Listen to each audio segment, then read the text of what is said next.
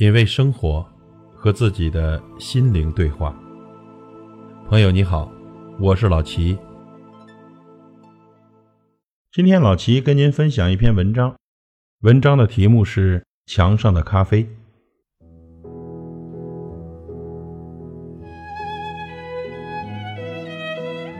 一天，和朋友在洛杉矶的一家有名的咖啡厅闲坐，品着咖啡。这时进来一个人。坐在我们旁边的那张桌子旁，他叫来服务生说：“两杯咖啡，一杯贴墙上。”他点咖啡的方式令人感到新奇。我们注意到只有一杯咖啡被端了上来，但他却付了两杯的钱。他刚走，服务生就把一张纸贴在墙上，上面写着“一杯咖啡”。这时又进来两个人，点了三杯咖啡，两杯放在桌子上，一杯仍然贴在墙上。他们喝了两杯，但付了三杯的钱，然后离开了。服务生又像刚才那样在墙上贴了张纸，上面写着“一杯咖啡”。似乎这种方式是这里的常规，但却令我们感到新奇和不解。不过呢，由于事不关己，我们喝完咖啡，付了钱就走了。几天后，我们又有机会去这家咖啡店。当我们正在享受咖啡时，进来一个人。此人衣着和这家咖啡店的档次和氛围都极不协调，一看就是个穷人。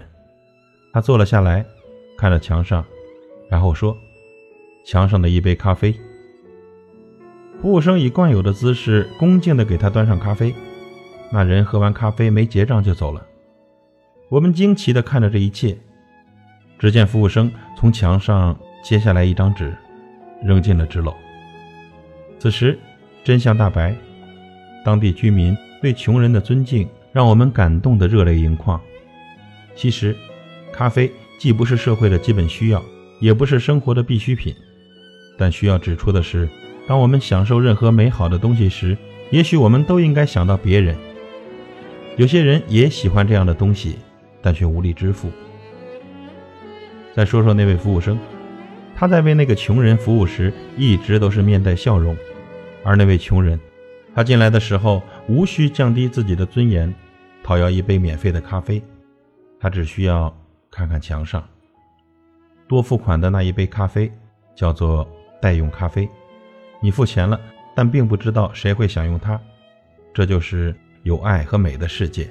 如果你愿意，我可以永远像现在般美丽。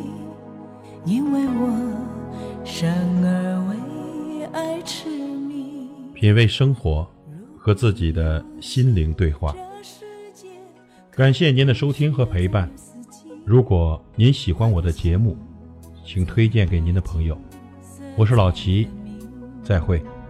多少爱情真甜蜜，多少童话在凋零，然而我始终相信。我将得到永恒的幸，情所苦真爱不用再分离。只要你用心经营就